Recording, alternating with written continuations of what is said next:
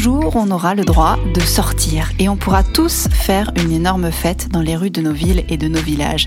Un jour, on sortira de chez nous et on s'embrassera tous, on fera des câlins à tous les gens de la rue.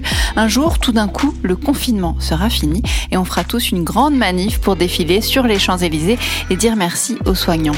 Comme il a annoncé le début du confinement, notre président annoncera la fin du confinement et du jour au lendemain, on reprendra une vie normale mais en dix fois mieux. Parce qu'on aura appris à s'aimer, on aura appris à se connaître, on aura appris à se maîtriser, on aura pris du temps pour nous et on aura vaincu la maladie et parce qu'on aura tous vécu le confinement dans la joie et l'amour de nos proches.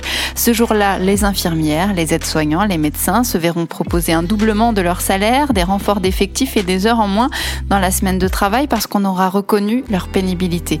On fera construire des hôpitaux et même on réhabilitera ceux qui avaient été laissés à l'abandon. Ce jour-là, comme la santé, la justice et l'éducation seront complètement revalorisés.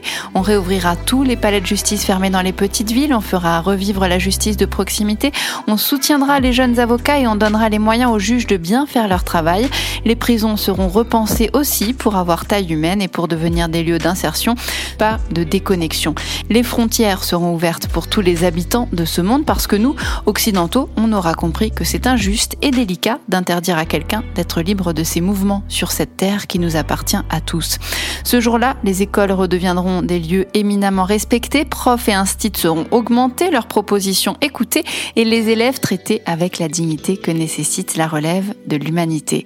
La recherche sera reine parce qu'on aura compris qu'elle était indispensable à notre survie et la culture sa princesse parce qu'on aura compris que vivre sans, c'est s'éteindre. Ce jour-là, tous les pays du monde s'uniront pour mettre fin aux inégalités. Les paradis fiscaux seront bannis et les richesses mieux réparties pour que ceux qui n'ont rien aient quand même de quoi vivre décemment. Ce jour-là, tous les pays du monde s'uniront aussi pour élaborer un grand plan vert pour la planète, pour qu'elle respire de nouveau et pour qu'elle continue à tous nous faire vivre à hauteur de nos besoins. Toutes les technologies vertes, tous les moyens pour développer une économie durable auront été mis en place. L'écologie intelligente sera la seule voie possible, évidemment, puisqu'on aura eu la preuve qu'en quelques mois de confinement, on pouvait déjà un peu la soulager, notre planète, donc c'était faisable.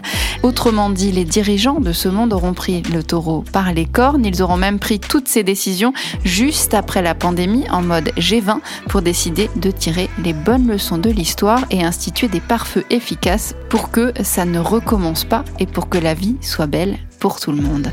On aura compris qu'on faisait fausse route et qu'il y avait des tas de petites choses à revoir pour que chaque individu soit libre et heureux.